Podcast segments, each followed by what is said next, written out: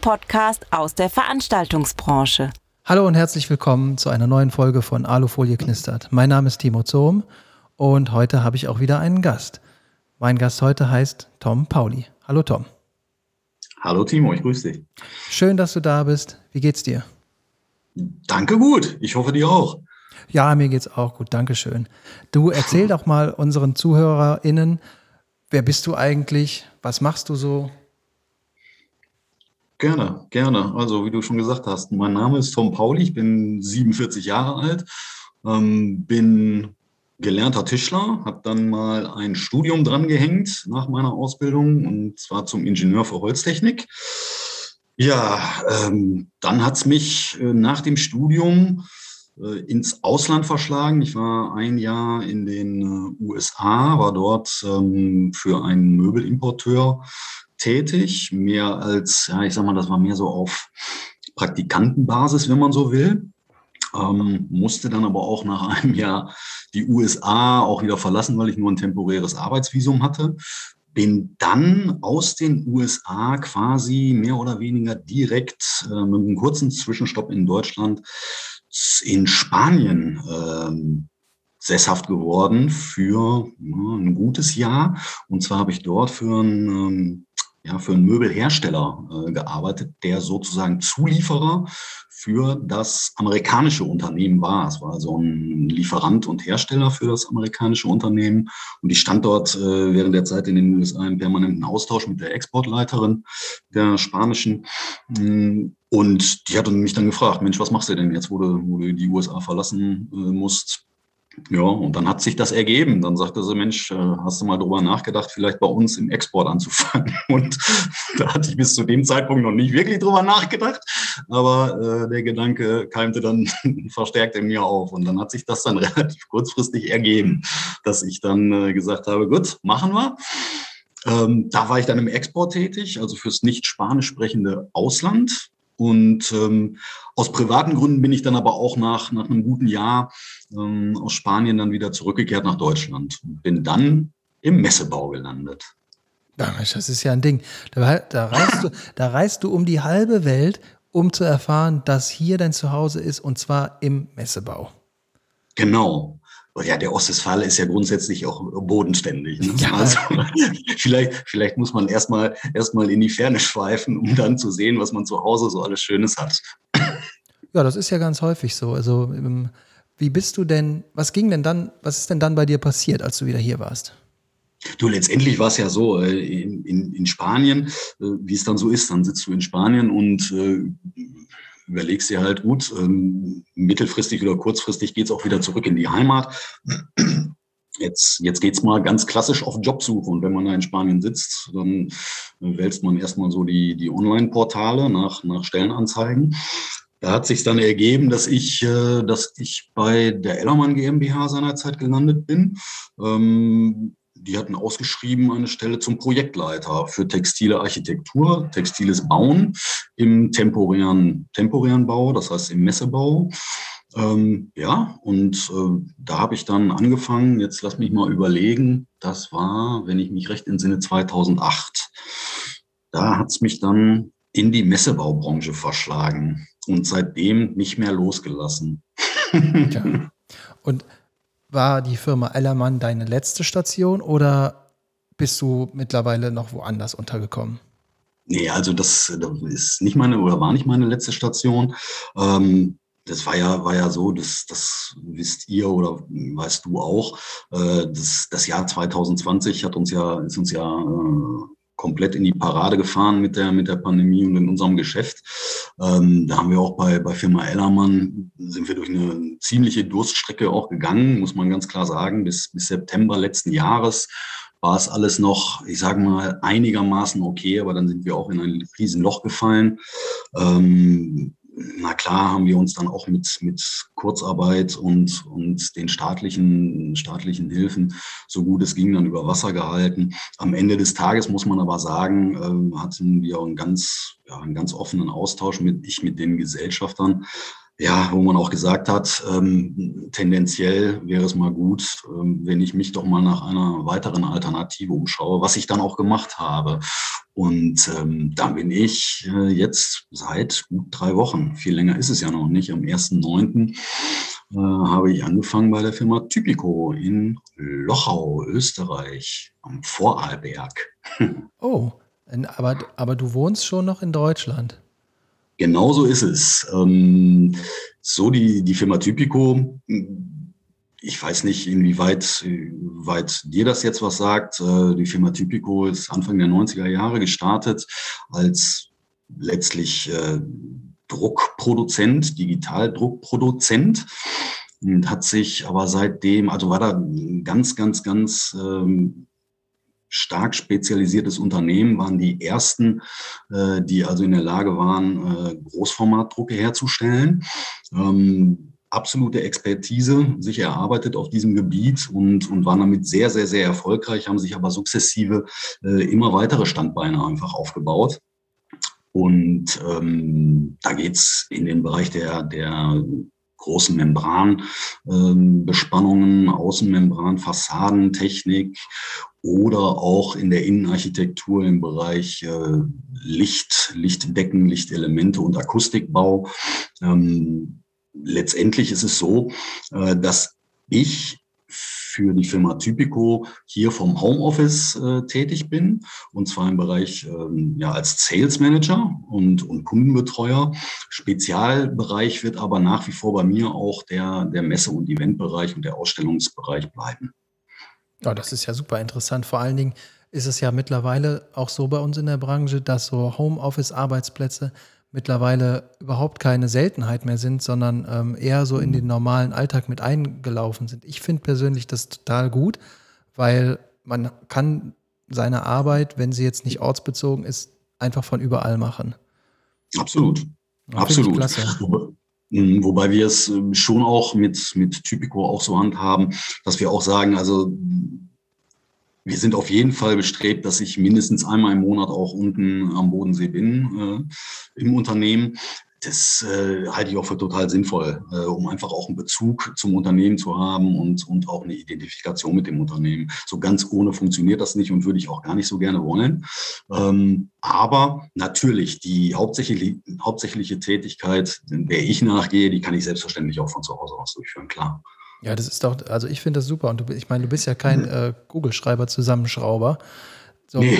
ne, das, natürlich geht man mal ab und zu dahin und man, man bespricht sich mal, man muss sich mal sehen. Das, das, so, so ein, ich finde nur das grundsätzliche Thema der Möglichkeit der Homeoffice-Regelung oder so. Ich, mich hat es früher immer, ich habe es mal früher manchmal nicht ganz verstanden, wenn es denn okay ist, wenn ich auf einer Messe sitze und abends aus dem Hotel noch ein Angebot schreibe. Warum ist es dann mhm. nicht okay, wenn ich äh, das ansonsten einfach mal so mache. Also das war jetzt bei uns nie ein Thema, aber ähm, ich, ich finde es sehr, sehr praktisch. Ja, absolut, bin ich komplett bei dir. Also das, das, das kennen wir ja, ist ja, ist ja unsere mehr oder weniger täglich Brot auch immer gewesen, dass wir auch auf den Messen mit den mobilen Geräten einfach auch äh, weiterhin quasi unseren Arbeitsplatz mitgenommen haben. Ne? Also von daher. Klar, unsere, unsere Branche und die Welt, in der wir uns bewegen, die besteht aus flexiblen Elementen. Das Absolut. wird sich auch nicht ändern. Das war früher so, das ist mittlerweile immer noch so. Ich glaube, es ist sogar noch ein Stückchen mehr so geworden.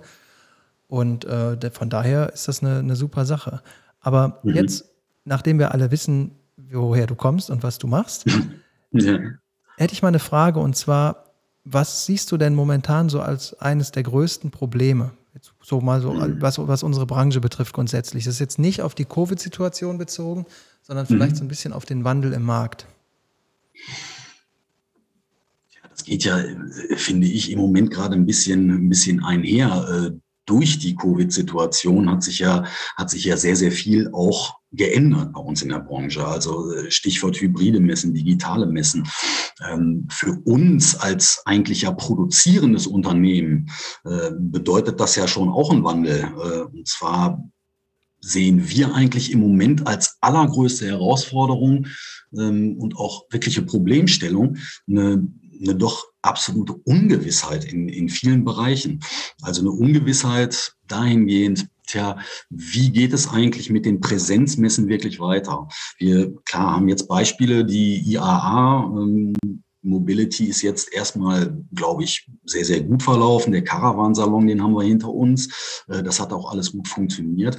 Die große Fragestellung ist einfach, kommen die Präsenzmessen äh, in dem Umfang auch wieder, wie wir sie eigentlich in unserer Branche ähm, als produzierendes und herstellendes Unternehmen auch benötigen. Ein weiterer Punkt ist äh, Unsicherheit mal wieder oder um es nochmal aufzugreifen, auch was, was den Fach, die Fachkräfte äh, betrifft. Also äh, auch bei unseren Kunden hören wir das durchaus häufig.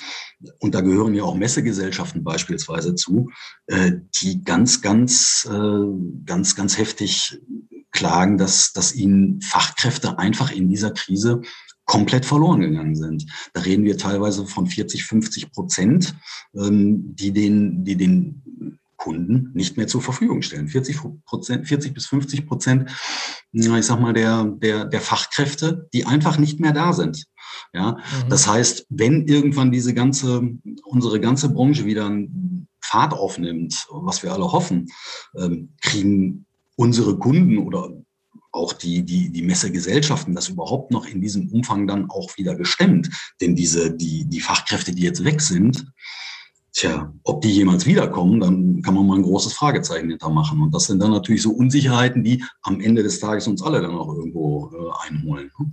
Ja, das, äh, das stimmt auf jeden Fall. Also das ist das Merken, merkt man, glaube ich, an allen Ecken und an, auch an allen Enden logischerweise, dass es äh, genau solche Punkte gibt, die, die stoßen immer häufiger auf. Und mhm. das lässt sich auch nicht von der Hand weisen. Aber mhm. nachdem, nachdem du so, so viele Sachen gut auf den Punkt gebracht hast, gibt es denn trotz all, all der Probleme und all der Quälerei, die man ja nun mal einfach in unserer Branche mal mitgemacht hat, na, jetzt in den mhm. letzten anderthalb Jahren nochmal anders, aber doller und deutlicher als sonst. Mhm. Was sind denn die Dinge, die dir Kraft und Motivation geben, warum du das weitermachst und warum bist du überhaupt noch da? Ja, genau. Warum bin ich überhaupt noch da? Es ist, es ist nicht so, dass ich nicht mehr auch mit dem Gedanken gespielt habe, äh, auch der Messebranche oder der Veranstaltungsbranche generell eventuell den Rücken zu kehren. Das gebe ich auch ganz offen zu. Äh, auf der anderen Seite muss man ja auch ganz ehrlich sagen, ich, ich habe da in, in vielerlei Hinsicht auch darüber nachgedacht und ich weiß gar nicht, ob es, ob es eine vergleichbare äh, Branche in dem Sinne so gibt. Guck mal, mit, mit Messeständen hast du ich sage mal, im weitesten Sinne mit Marketing zu tun. Das ist, das ist eine Markenpräsentation, die dort stattfindet. Also ich kann nur für mich reden ähm, oder für unser Unternehmen. Äh, du hast mit Agenturen, mit Marketingagenturen zu tun oder ich habe mit solchen, solchen Damen und Herren zu tun. Ich habe mit Technikern zu tun. Das heißt, ich, ich muss viele Sachen technisch auch auf den Punkt bringen. Ähm, man betrachtet ja das gesamte Projekt nachher aus, aus einer Sicht da ist, da ist ein Ziel, ein Marketingziel, was verfolgt werden soll. Tolle Designs, tolle Visionen, wie so ein Stand aussehen soll. Und dann geht es nachher in die Technik, äh, das zu realisieren und umzusetzen für den Kunden. Äh, du sprichst mit äh, Einkäufern, mit Projektleitern, mit äh, Marketingleuten, mit Monteuren. Und das ist so eine Mixtur, die finde ich, ich persönlich total spannend. Und äh, da ist aber immer so viel Bewegung drin, äh, dass ich es unglaublich bedauere, dass wir letztlich 16 Monate stillgestanden haben, weil das liegt uns überhaupt nicht im Blut. ja, auf jeden Fall. Und ich finde das klasse. Ich habe äh, letztens noch einen Beitrag äh, in einer anderen Sendung gehört gerade, also ich kann dich jetzt gerade sehen, alle, die das in Zukunft hören, können das nicht.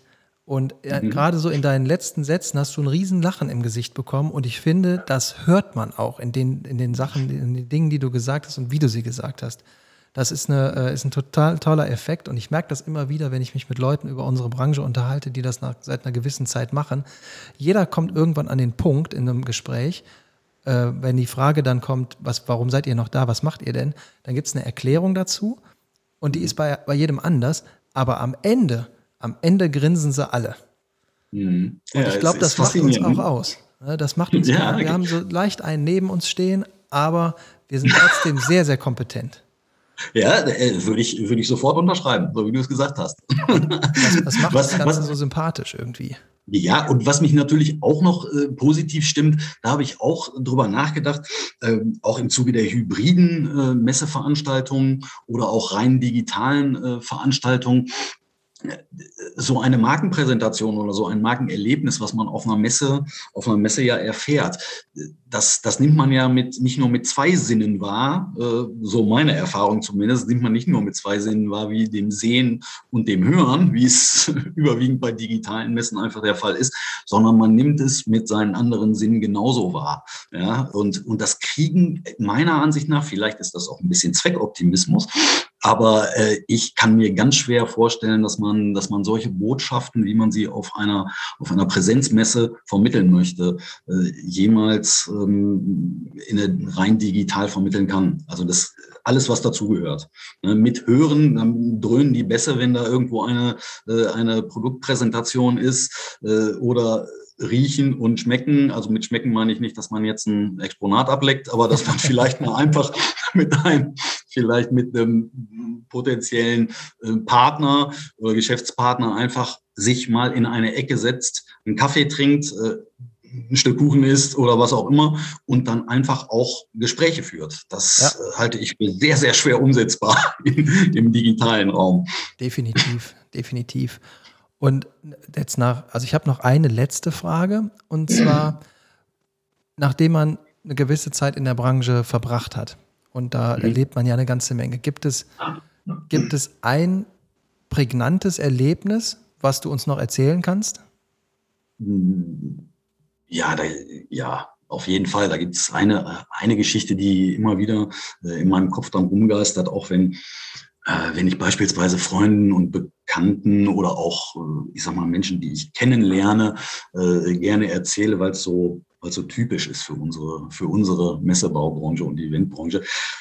Das war folgendermaßen. Ich hatte eine Zeit lang immer sehr, sehr guten Kontakt zu einem, zu einem Projektleiter von einem holländischen Messebauunternehmen. Es hat sich aber irgendwie nie ergeben, dass wir zusammen ein Projekt durchgeführt haben. Nie, also wirklich nie. Wir waren ganz häufig im Austausch. Es ist nie dazu gekommen, äh, aus unterschiedlichsten Gründen. Und nun war es dann so, ich war irgendwann abends zu Hause, äh, saß auf dem Sofa äh, und bekam eine WhatsApp von, von diesem holländischen Kollegen, mh, hm, der dann mir dann mitteilte, Tom, ich wollte dir nur sagen, äh, ich bin ab morgen äh, nicht mehr für das Unternehmen XY tätig, ähm, habe mich aber immer gefreut, mit dir Kontakt zu haben. Und dann habe ich gedacht, Mensch, da antwortest du jetzt aber sofort, weil ich das sehr, sehr schade fand, ähm, weil ich ja nun auch zu dem Zeitpunkt gar nicht wusste, wo geht er hin, äh, was macht er nun, vielleicht äh, bricht der Kontakt dann gänzlich ab, was ich, was ich sehr bedauert hätte. Ähm, das war aber nicht so, sondern gleich am nächsten Tag bekam ich dann sozusagen eine E-Mail von seinem offiziell von seinem neuen Arbeitgeber. Und da stellte sich dann heraus, er hat jetzt angefangen bei einem Unternehmen, ähm, was speziell, äh, ich sag mal, Fernsehauftritte produziert oder nicht produziert, sondern das Bühnenset dafür macht. Also ähm, letztendlich für TV-Shows äh, sich dafür spezialisiert oder darauf spezialisiert hat. Naja, und dann, was soll ich sagen? Äh, lange Rede, kurzer Sinn. Am Ende des Tages kam dabei raus, dass von der ersten WhatsApp die ich abends bekommen und dann auch beantwortet hatte, bis, äh, naja, vielleicht vier Tage später wir einen Auftrag für den Eurovision Song Contest 2017 sozusagen mit ihm zusammen durchführen durften. Und das war natürlich so ein Riesending. Naja, so kann es dann halt auch gehen. Vorher machst du keinen Auftrag für 50 Euro und dann ist es auf einmal äh, so ein Ding, äh, was letztendlich nachher, ja, das Bühnenbild dann wahrgenommen wird von, weiß ich nicht, 230, 240 Millionen Millionen Zuschauern europaweit. Das ist dann schon auch irgendwie so ein, so ein Ding, wo ich sage, dass sowas gibt es wahrscheinlich nur bei uns in der Branche. Ja, das ist, äh, da, hast du absolut recht. Das ist ja eine mega coole Geschichte. Hast du denn noch Kontakt zu dem Kollegen? Ja, habe ich immer noch, ja. Ist ja. jetzt aber auch schon wieder in einer ganz anderen Branche. Ist jetzt mittlerweile so Heimkino-Geschichten macht er. Ja, auch cool. Ich meine, wenn der, äh, der wird das ja wahrscheinlich hier irgendwann hören, wenn du dem mitteilst, hier, lieber Kollegen, Freund, ja. Hör dir das mal an. Du kommst da namenlos drin vor. Da, da, da, werde ich ihn auf jeden Fall, auf jeden Fall den Hinweis werde ich ihm geben. So viel steht fest, klar. Ja, klasse. da sind wir eigentlich jetzt auch schon fast am Ende. Und ich stelle dir jetzt noch eine Frage, die Abschlussfrage, die steht auch nicht auf unserer Agenda. Möchtest du noch jemanden grüßen? Jetzt so spontan? Ja.